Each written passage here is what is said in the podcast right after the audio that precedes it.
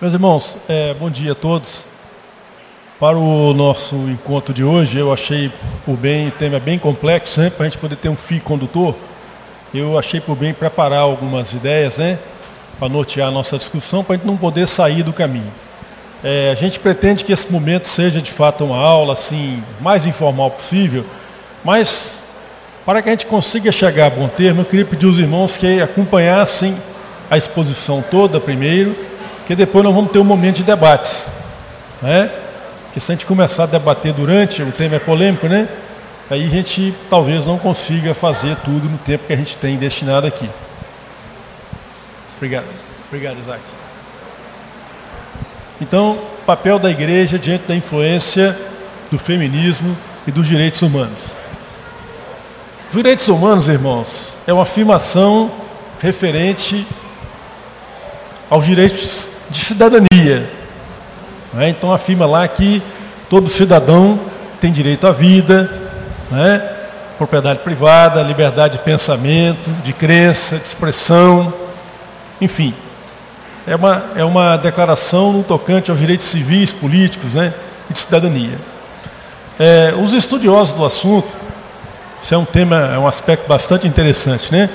Os estudiosos do assunto consideram que o primeiro documento que tocou nesse tema, direitos humanos, é um documento escrito pelo Ciro, o Grande, o rei persa, a quem um dos profetas, se não me engano, Isaías, chama o meu ungido, que é um termo é, estranho né, para um estrangeiro, mas a Bíblia registra né, esse homem como sendo alguém iluminado por Deus para uma tarefa específica. Então esse camarada, Ciro, né, o grande, quando tomou o poder da Babilônia, então os persas é, derrotaram os babilônios, assumiram o poder como o maior império da época.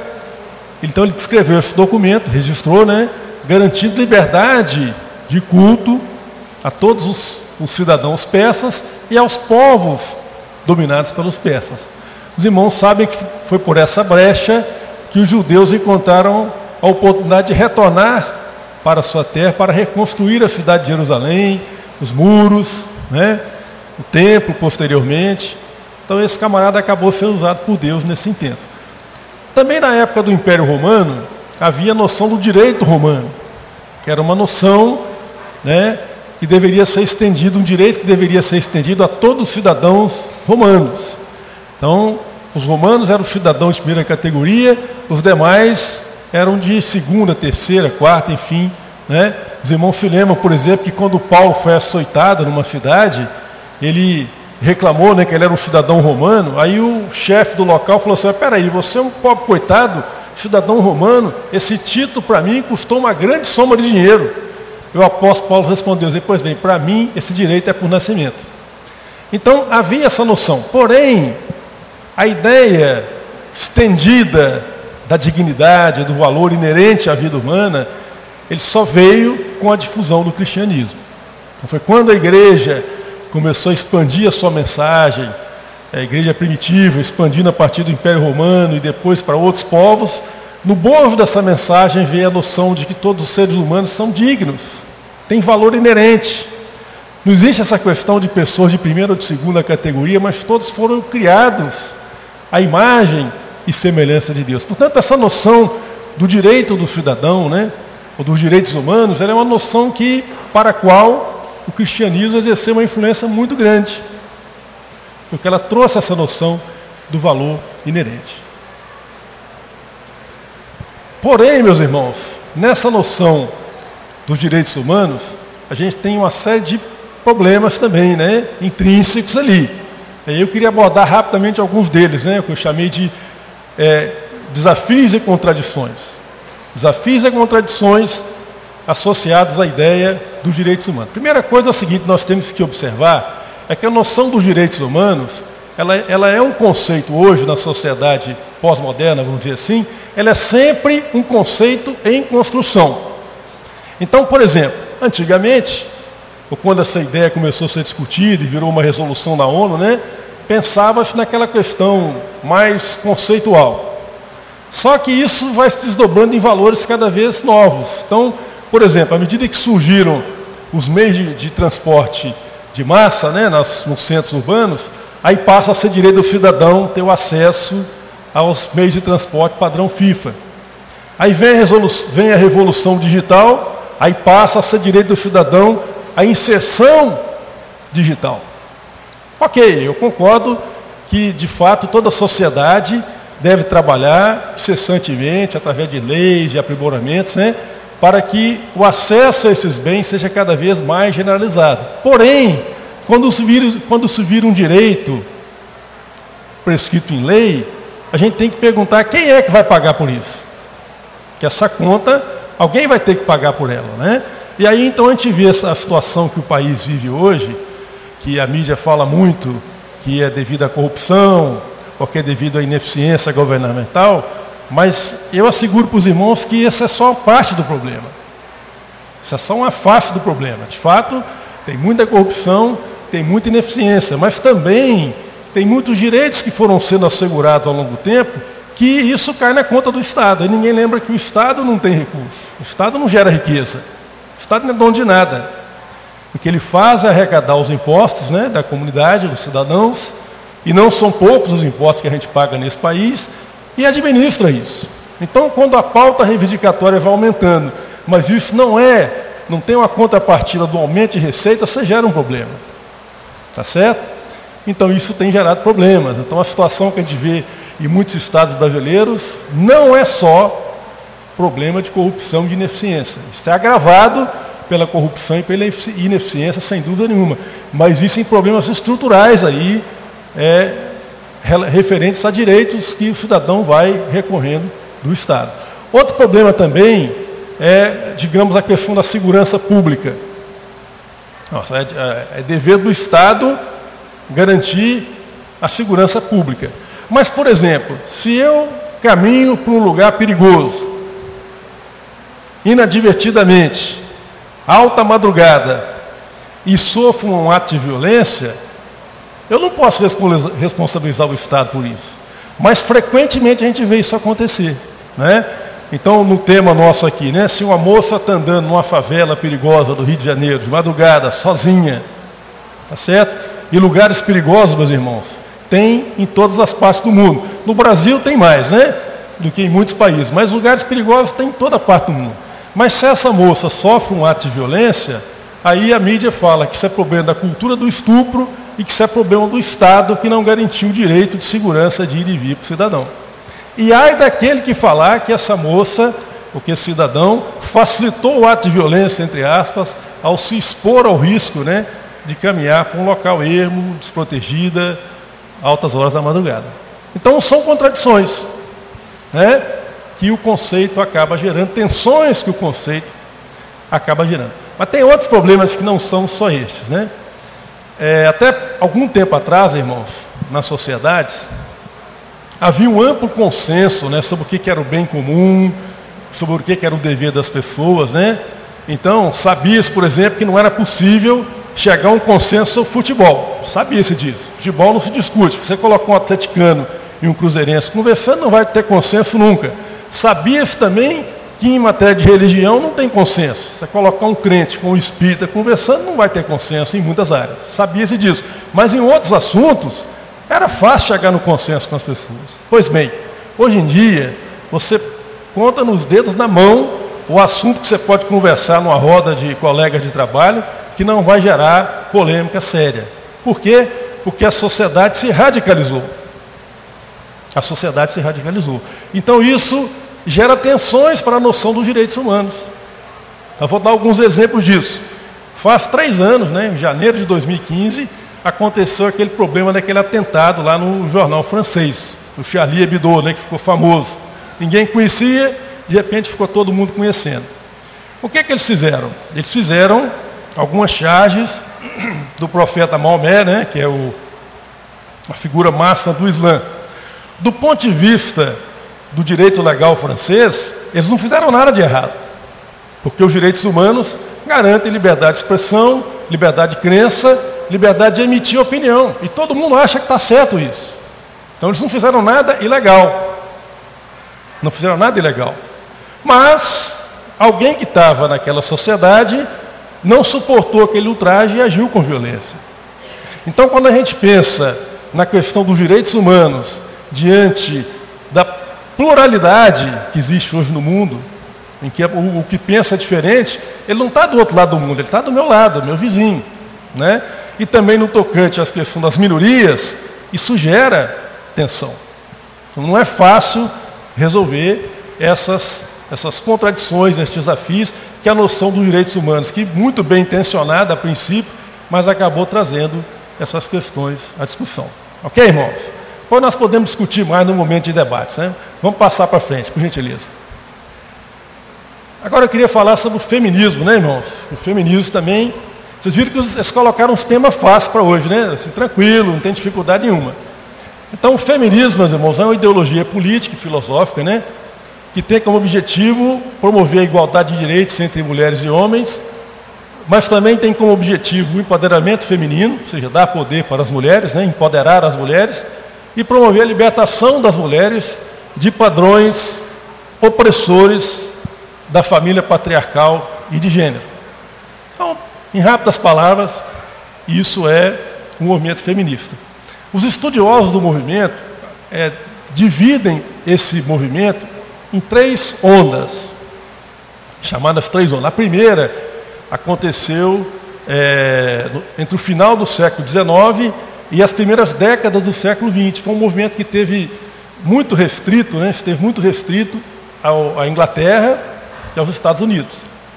Então, o que, que as pessoas, o que, que as mulheres, as ativistas, demandavam na época? Elas demandavam algumas coisas muito razoáveis. Não havia nenhum radicalismo no movimento ainda. Então, elas pediam que os direitos de contrato, por exemplo, você vai fazer um, celebrar um contrato, uma associação contratual com alguém. Então, os direitos legais dos homens e das mulheres têm que ser iguais. Né? Defendiam também que as mulheres deveriam ter direito ao acesso às propriedades. Se elas tinham dinheiro para comprar propriedade, elas compravam, registravam, era delas, estamos conversados. Defendiam isso também. Defendiam o direito de voto. Talvez muitas pessoas não saibam, mas até bem pouco tempo atrás as mulheres não podiam votar. Então elas defendiam isso que o, a, o sufrágio universal, né, a possibilidade da mulher também exercer a sua vontade nas várias eleições que acontecem nas, nas democracias, né, todos, os, todos os anos, ou de, ou de tempos em tempos. Elas também combatiam a ideia daqueles casamentos arranjados. Né? Isso também era muito comum naquela época e ainda é nos países orientais, tá, meus irmãos? Os países orientais, da Índia, né? China, é, país do Oriente Médio, isso é muito comum, ainda hoje. A Índia, né? Então o camarada casa a filha com o sujeito, esse, esse assunto é acordado entre as famílias, às vezes os nubentes nem estão sabendo, né? Vão se conhecer lá na hora do casamento. Os tempos da Bíblia eram assim também. Muito bem, então elas combatiam essa noção do casamento arranjado. E também tentaram defender a estipulação de leis, né? e aí nesse caso elas não foram bem sucedidas, que criminalizassem o que elas chamavam de violação conjugal, que é quando a mulher sofre o estupro promovido pelo próprio marido. Né? Vamos em frente? Bom, aí vem a segunda onda do movimento. E essa sim, ela é mais problemática e mais radical, porque ela faz uma contestação mais filosófica, né? uma contestação mais de fundo e levando mesmo a, a alterações mais radicais à noção de família, enfim, né? que é o movimento lançado, né? principalmente a grande ideóloga desse movimento, a grande ícone desse movimento, né? é uma francesa, uma escritora francesa chamada Simone de Beauvoir. Ela, essa moça foi estudante de convento, né? criada numa família tradicional, que tinha a possibilidade de ser uma clériga, né? dentro da estrutura católica, freira, enfim, né? Mas ela, em algum momento da vida, ela deixou tudo isso para trás, virou ateísta, né? E foi então estudar filosofia, escrever livros né, dentro dessa área. Quais eram as principais ideias que ela defendia no campo do feminismo? Eu coloquei algumas ali, né? Então a ideia 1 um ali, né, ela afirmava que tudo no mundo é medido pelo parâmetro masculino. Inclusive a mulher, ela fala, a mulher é definida pelos gostos, pelas preferências dos homens. Então, ela deve procurar se definir a si mesma, só assim ela vai poder ser dona do seu próprio destino. Né? Ok. Segundo ponto que ela falava, né? essa ideia que hoje a gente vê tão propagada aí, na verdade ela que lançou, né? A ideia de que a mulher não nasce mulher, ela torna-se mulher. Isso é uma coisa que está hoje muito forte dentro da questão da ideologia de gênero. A questão de que a, o comportamento, a sexualidade, ela é um, uma construção social dissociada de aspectos biológicos. Essa ideia já tinha sido anunciada por essa moça lá nos anos 60. Né? E além disso, ela via na, na, na chamada estrutura patriarcal da família, que ela considerava, obviamente, como conservadora, ela entendia isso como a razão de ser de todo o descontentamento feminino. Então aqui a gente já vê um pensamento bastante alinhado com aquele, aquele movimento chamado marxismo cultural, né? que tenta fazer a guerra contra os valores as estruturas familiares. Ok, temos prática, a gente pode dizer que essa segunda onda ficou marcada é, por, por tentativa de mudança das leis da família, enfim, e também, principalmente, pela luta a favor do direito de aborto, que também é uma pauta é, atual. Por isso que a gente coloca ali, ó, que essa segunda onda, na, aliás, no, no, no slide anterior, coloquei que ela começa nos anos 50, mas ela se estende até hoje. Até hoje nós estamos sofrendo né, os, os desdobramentos desse ideário né, pregado. Muito bem. Então a discussão sobre a questão de gênero e sexualidade torna-se um aspecto muito importante. A terceira onda, eu não vou entrar muito em detalhe aqui, só coloquei para registrar, porque isso existe, né, para quem estuda o fenômeno. Na verdade, ela não traz muita novidade no tocante à segunda onda. É só é o, o feminismo pregado em linguagem pós-moderna, ou seja, é uma polifonia. Né? Você tem ativistas de todas as partes do mundo, porque eles acham que não pode ficar só na mão é, de mulheres brancas né, de países desenvolvidos, porque a crítica que foi feita na terceira onda é isso. Não, a Simone de Beauvoir e outras eram uma mulher branca de um país dominante, então ela não pode falar em nome de todas as mulheres. Então as outras começaram a falar também na África, na, em países asiáticos, as mesmas coisas, só que no, no dialeto local. Não é só apenas isso, né? É, é, é, é o mesmo movimento pregado com linguagem um pouco diferente. Mas aí também, meus irmãos, o que talvez muitos não saibam, porque isso não chegou com tanta força aqui no Brasil, né? É que existe um movimento feminista também dentro da, da cristandade. Eu queria falar rapidamente com vocês aqui. Né? Esse movimento começa, foi lançado com um livro escrito na década de 50. Eu coloquei na transparência o, nome da autora aí, do título, né? E o que, que ela fez nessa obra? Ela fez um amplo levantamento do papel da mulher nas igrejas, né? nas estruturas eclesiásticas, e ela verificou o que todos nós sabemos, que as mulheres estão, a maioria das vezes, atuando em funções auxiliares. Colocou lá, né? Escola Bíblica e missões. Né? A Débora e a Denise tocando escola bíblica, né? Iriam engrossar a estatística dessa altura, tá certo? Embora a gente sabe, né, irmão, isso é uma brincadeira que também tem muitos homens atuando nessas áreas, né? Enfim. Então isso foi um toque de reunir, né? Foi assim uma um, um, um, um sinal sonoro que fez com que várias ativistas cristãs se levantassem né, dentro das igrejas, advogando uma participação feminina mais influente na estrutura eclesiástica. Então, por exemplo, a igreja luterana, imagina bem, hein? A igreja que Lutero fundou, né? A igreja que originou diretamente da reforma, ela é hoje pioneira nesse movimento e, e também é pioneira na, na, ordenação de pastores gays e transexuais, e tem de tudo lá porque eles são vanguarda, né? eles acham que tem que ser vanguarda nessas ideias. Pastores também? Pastoras também, pastoras, isso aí surgiu dentro desse movimento, que a partir daí logo então começou a, a, o movimento de reivindicação pela ordenação de mulheres né, para o ministério pastoral. Isso já nos anos 60, irmãos. Essa discussão começou a entrar na pauta. Né? Pode seguir, por gentileza. Aí, meus irmãos, o que, que aconteceu, né? Quando o pessoal foi olhar para tradição bíblica, porque uma coisa é você falar, vamos ordenar, né? As mulheres, ok, vamos discutir esse assunto.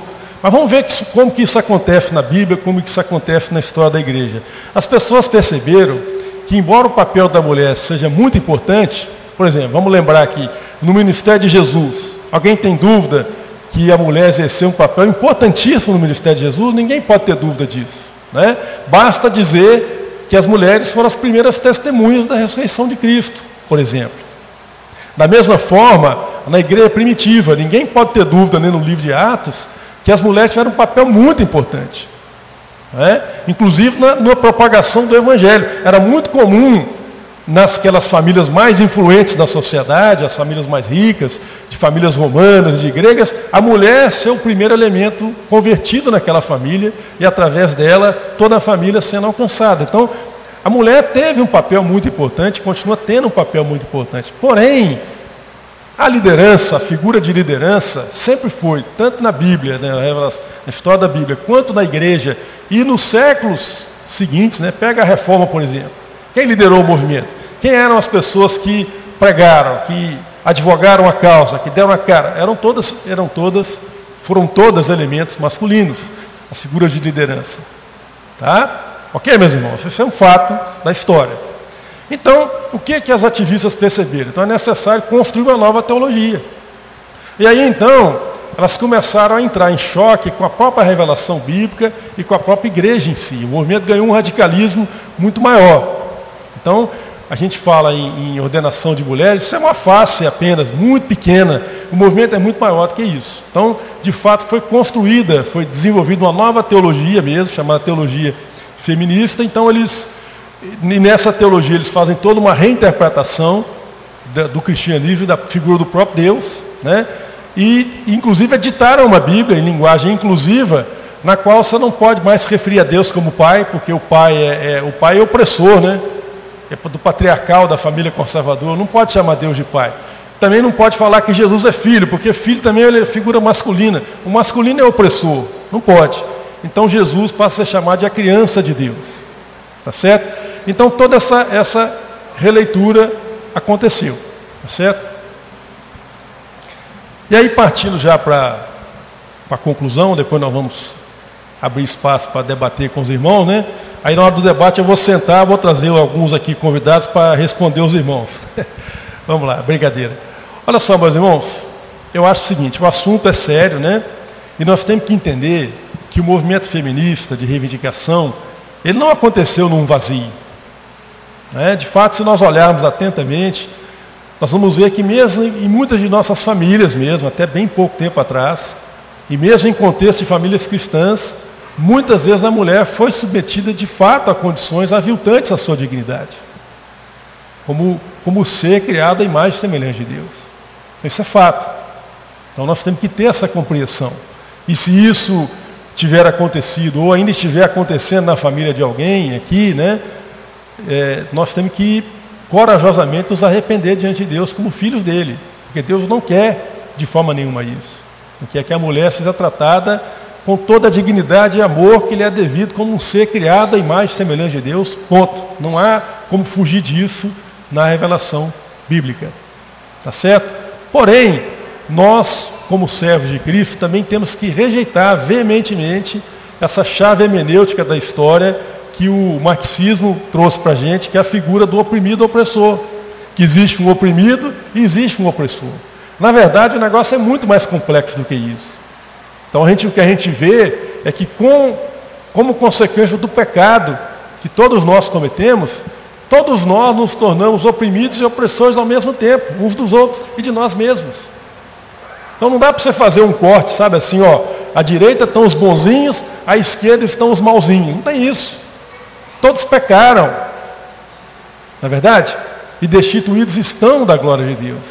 Então, toda essa violência, essa maldade que existe no coração humano, uns contra os outros, da mulher contra o marido, do marido contra a mulher, enfim, dos seres humanos contra si, contra os seus semelhantes, ele é consequência do pecado. Né? E o que é que nós vamos fazer? Pode passar o próximo. Nós vamos é, impedir o avanço legal? Não, nós temos que reconhecer que é necessário o aparato legal, é necessário aperfeiçoar permanentemente o aparato legal, mas a gente tem que reconhecer também o seguinte, que não vai ser a lei que vai resolver o grande problema da natureza humana. A lei continua sendo aquilo que mata, enquanto o espírito é aquilo que vivifica.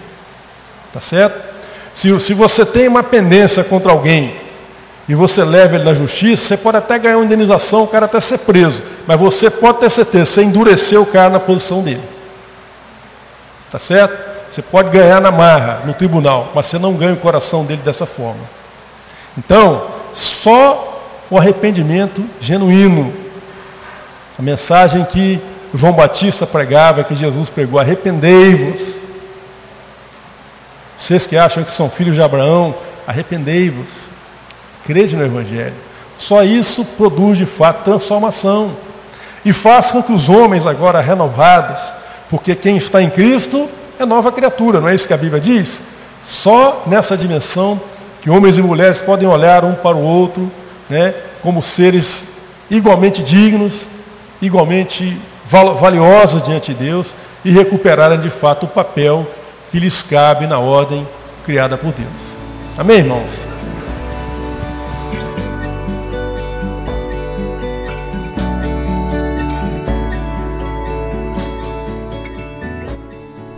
A Igreja Batista do Bom Retiro tem plena convicção de que a palavra de Deus é poder para salvar e transformar vidas.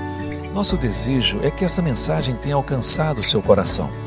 Para saber mais sobre quem somos e em quem acreditamos, acesse ibbrpatinga.com.br.